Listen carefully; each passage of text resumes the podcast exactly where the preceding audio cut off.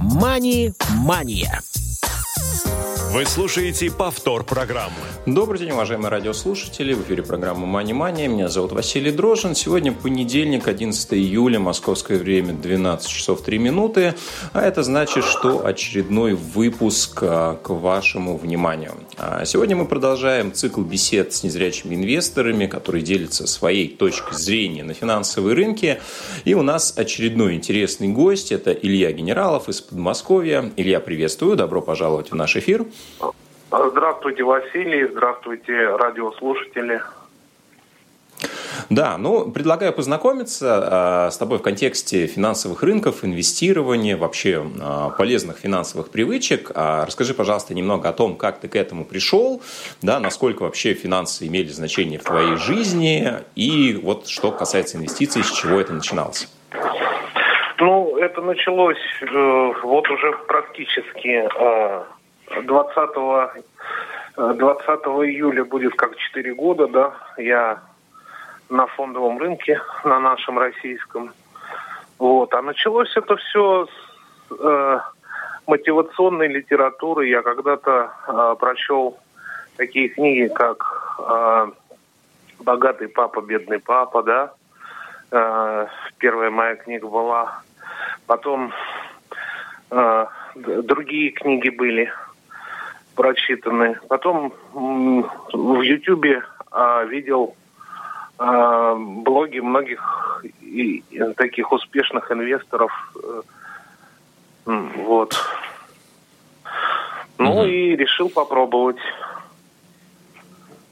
решил Хорошо, попробовать. ты решил попробовать. А почему ты выбрал именно там финансовые рынки? Или, может быть, ты начинал с каких-то других инструментов? Потому что вот если взять того же Киосаки, его книга в целом э, строится на примерах недвижимости, да, к которым он сам был достаточно расположен. А почему там не попытаться, например, скопировать его пример? Почему именно фондовый рынок? Ну, на фондовом рынке на самом деле много инструментов.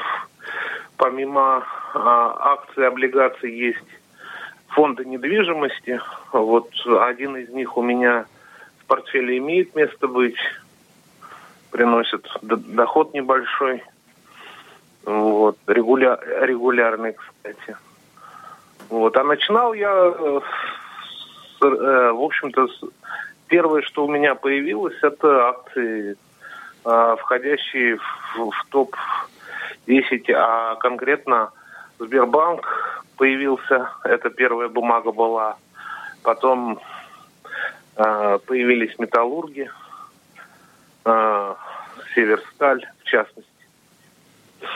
Ну, вот. то есть голубые фишки, да, выбор был да, достаточно да. простой, с которого да, многие простой, начинают. примитивный, да. А, хорошо, вот давай попробуем вот э, чуть назад сделать шаг. Э, перед тем, как угу. ты э, начал покупать какие-то инструменты на фондовом рынке, да, ты наверняка выбирал площадку для торговли, ее изучал.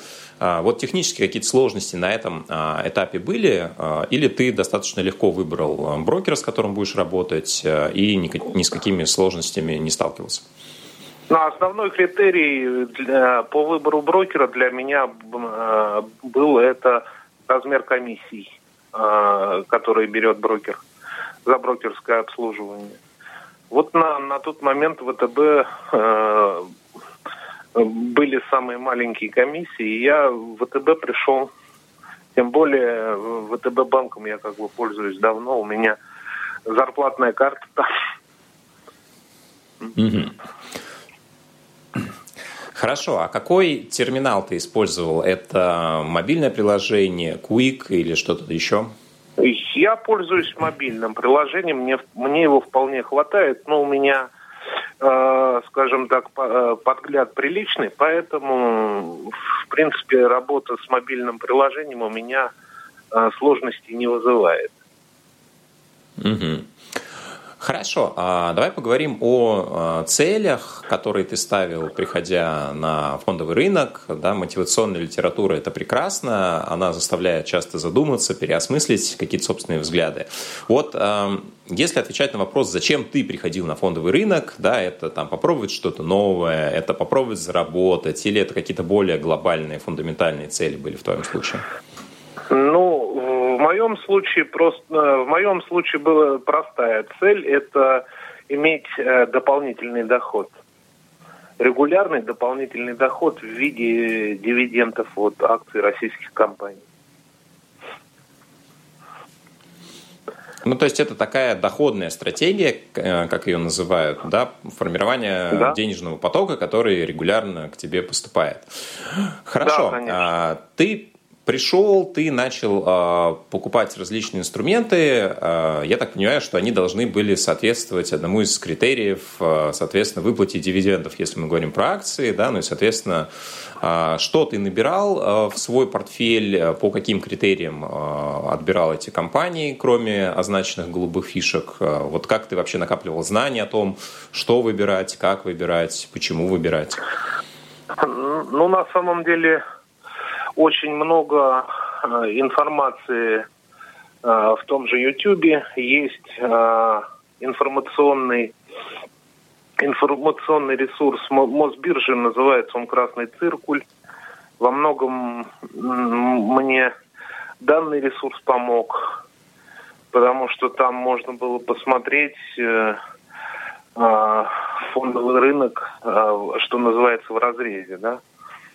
Вот. Потом у меня появились как бы люди, э, ну, человеческий пример, вот э, небезызвестная э, Лариса Морозова, в частности, э, когда я первый раз увидел, э, вот что, что она делает, да, это было неким примером для меня.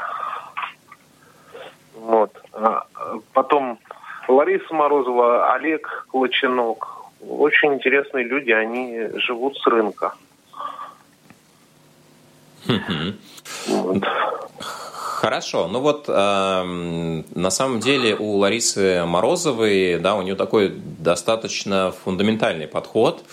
Я не да. знаю, насколько он а, подойдет, ну, например, начинающему инвестору, а, потому что один из э, ее посылов, постулатов, изучайте компании, начните с буквы А, да, изучайте uh-huh. компании, это значит не просто посмотрите, да, что там в тренде, кто входит в список голубых фишек, да, изучайте uh-huh. э, отчетность компании, э, изучайте, насколько высока вероятность выплаты дивидендов, да, на что ориентируются мажоритарные инвесторы и так далее, и так далее. А насколько тебе, как человеку, только попавшему на рынок, было это а, легко, удобно, или ты просто изучал чужую информацию, ее пытался интерпретировать а, на себя? Ну, я посмотрел, вот э, первое, на что обратил внимание, это на банки, да.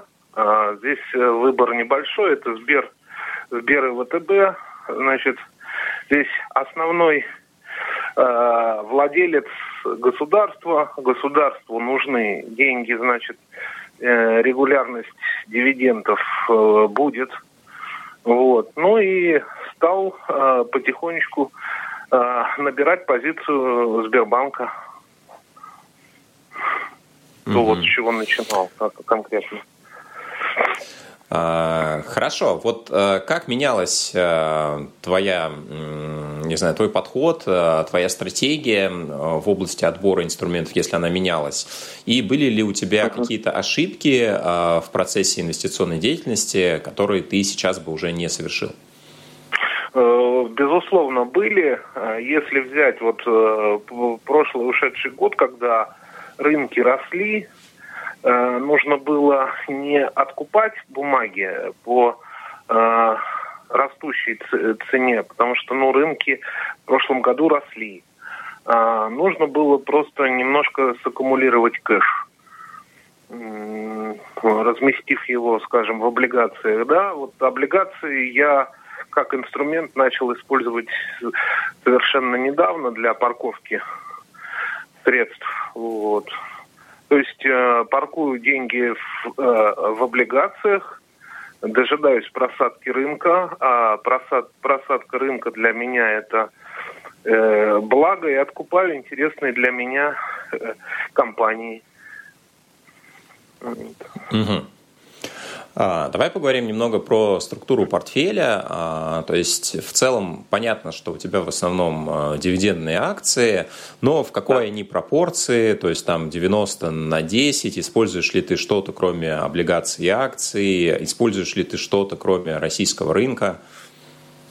Э, вот э, я не лезу, э, скажем, в американский рынок, особенно после того, как США, э, США вместе с Чехией попали э, в список недружественных стран. Это был, в общем-то, сигнал для инвесторов, что э, нужно прекращать инвестиции в американский рынок. Это было задолго до задолго до февральских событий. То есть у тебя всегда а, были только отечественные бумаги, а, да, и никаких иностранных инструментов в принципе, ни китайских бумаг, ни европейских, никаких. А, смотри, если я беру, допустим, иностранную бумагу, я должен купить, а, ну, обменять, условно говоря, валюту, да. Это вот уже первое, а, где я теряю, да, но на операции обмена, да. Потом я э, покупаю эту иностранную бумагу, и она, допустим, там либо вырастает, либо, либо падает. Вот э, что с ней делать? Или вот как, как, как сейчас была, произошла ситуация, когда Евроклир просто закрыли. Его нет. Э, выхода на иностранные рынки для неквалифицированных инвесторов сейчас просто нет. Ну, ну а, они, скажем так, сопряжены с огромными рисками, да, они существуют до сих пор, но а, вероятность того, что завтра вы не сможете воспользоваться этими активами, она существует, и она, конечно, не нулевая. А, хорошо, то есть э, тебе было относительно спокойно во время тех событий, которые происходили в феврале с рынками, потому что в целом ты ну, понятно, что на какое-то время биржа была закрыта, но э, замороженных активов у тебя в портфеле не было. Или все-таки были ну, какие-то депозитарные расписки и так далее? Нет, депозитарных расписок не было. Я их э, э, принципиально не брал и не беру. И наоборот, вот сейчас жду, когда некоторые российские компании, которые меня интересуют, из депозитарных расписок превратятся в акции вот такие вот компании, например, как э, Русагра, интереснейшая компания, но учитывая, что это ИДР, э, смысла инвестировать в нее нет сейчас, пока она ИДР является. А, хорошо, тогда получается, что а, ну вот эти а, события, Армагеддон на финансовых рынках, он отчасти прошел мимо тебя, за исключением, наверное, того, что падение акций всех российских компаний ты не мог не заметить. Вот такой вопрос, наверное, больше из области психологии насколько легко наблюдать за собственным портфелем, который, ну, может быть, в моменте складывается вдвое, а, есть ли у тебя доходная стратегия, ориентированная на финансовый поток? Ну, любой кризис, любой кризис и тот кризис, который на, на, на тот момент случился, это время возможностей. Я, конечно, да, я потерял э, немного э, на э, акциях, да, потому что я их покупал по одной цене, потом они стали стоить другую цену, но я сумел откупить бумаги по минимально низкой цене, и пока рынок до тех э, э, пределов не падал. Сейчас у меня портфель в плюсе. Угу. Вот. А, хорошо. Ну вот, если мы рассмотрим ситуации, которые происходят а, с нашими крупнейшими компаниями и с теми дивидендными ожиданиями, которые были и не оправдались. Э, вот насколько влияет это на твою стратегию? Э, задумываешься ли ты о том, что не всегда дивидендное это самое надежное, что может быть, да, учитывая ситуацию uh-huh. с Газпромом, понятную, да, со Сбербанком uh-huh. и другими крупными компаниями, от которых в этом году инвесторы э, дивидендов не дождутся. То есть uh-huh. ты себя в этом отношении чувствуешь спокойно и продолжаешь путь в выбранном направлении, или что-то меняется?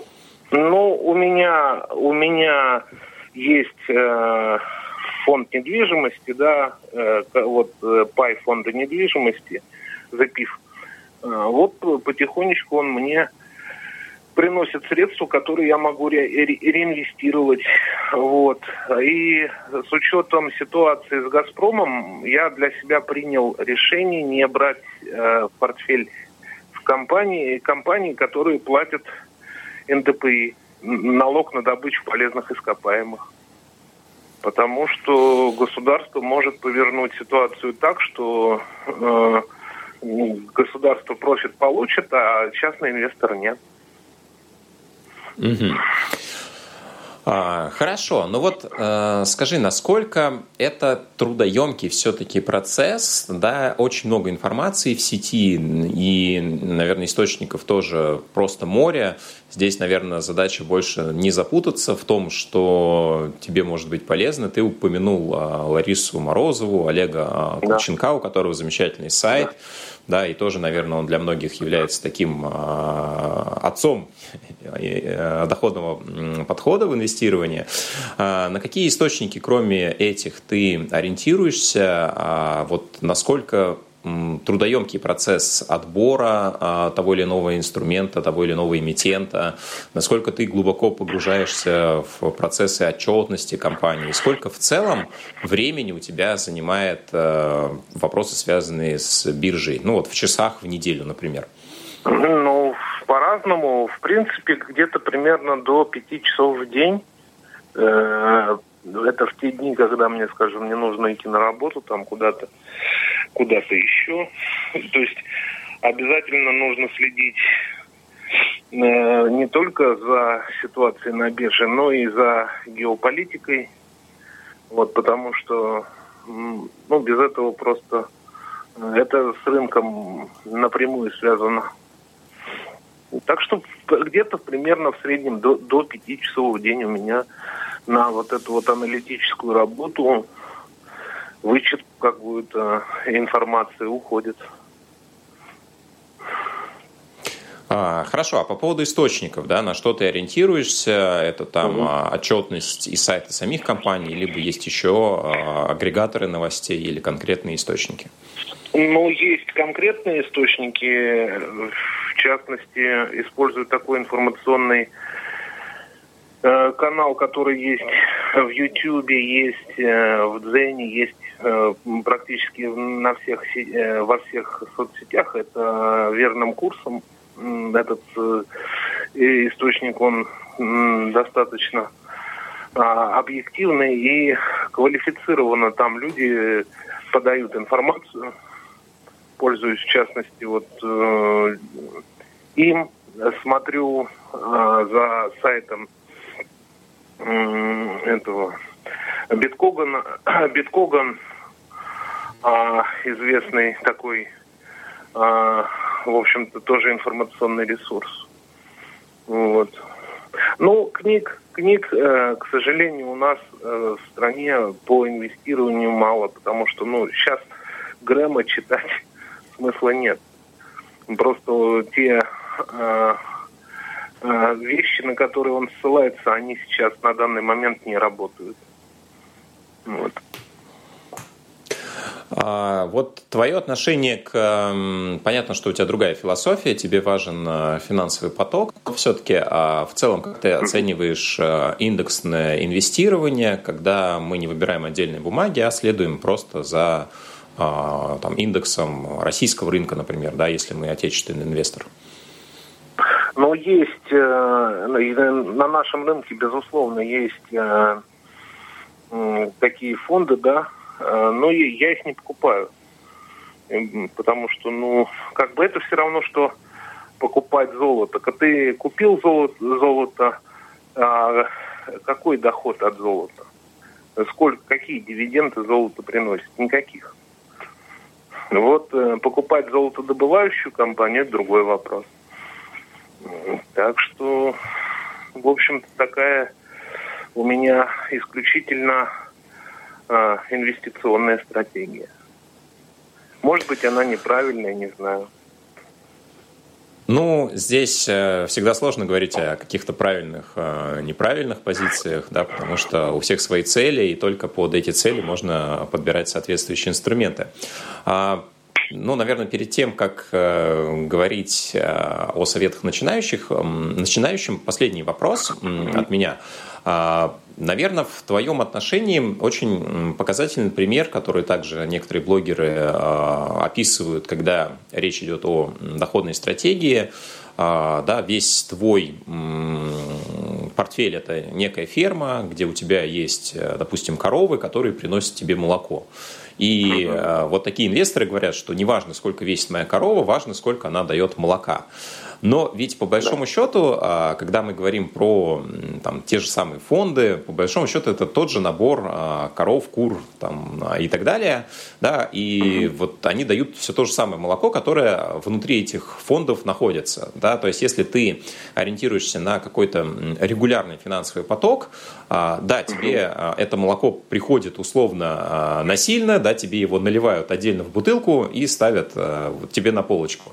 А в индексном фонде это остается внутри индексного фонда, но ты сам можешь э, этот кусочек также э, забрать да, и э, такой, в таком же эквиваленте оставить себе. Вот видишь ли ты в этом отношении разницу, либо ты считаешь все равно подход, когда отдельно приходят купоны, купоны, отдельно дивиденды, не внутри фондов, более удобные, если да, то чем? Ну, вот эти вот индексные фонды, они как, ну, они, как правило, непрозрачны. Ну, то есть э, там э, люди, управляющие фондом, и э, какая стратегия, где э, какую ошибку они э, совершат эти управляющие фонды, неизвестно. Это же можно, э, что называется, в, ноль, в ноль уйти по доходности фонда. То есть этот фонд, он может не принести ничего. То есть у фонда, условно говоря, есть устав – и он согласно этому, этому, этому уставу действует. А я могу как э, инвестор быть, ну, быть в чем-то не согласен, а если у меня есть фонд, я принимаю, как говорится, условия фонда. А, и, ну, в общем, из-за этого вот некого посредничества а, между мною и эмитентом, ну, чем вот на, наполнено там фондом, фонд акций, например, да, фонд выступает в роли нек, нек, некоего посредника. И меня это, ну, скажем так, не совсем устраивает. Ты хочешь Поэтому торговать без всяких дополнительных посредников? Конечно. А, Хорошо, но на самом деле действительно а, твой пример, он показывает, что ну, а, изучение отдельных эмитентов, а, погружение в выбор бумаг любого рынка, в том числе и российского, требует определенного количества усилий, требует, безусловно, времени, и даже если это, допустим, 5 часов в определенные дни, это фактически еще одна работа. То есть это точно не пассивное инвестирование, это очень-очень активная деятельность. Вот, хорошо, давай попробуем, а, может быть, исходя из твоего подхода и опыта, а, дать какое-то количество советов тем, кто нас сейчас, может быть, слушает и задумывается о том, стоит ли вообще приходить на финансовые рынки, не стоит, зачем это может быть нужно. А, вот, может быть, поговорим давай о том, даже не что стоит делать, а чего точно делать не стоит. Это, наверное, даже важнее.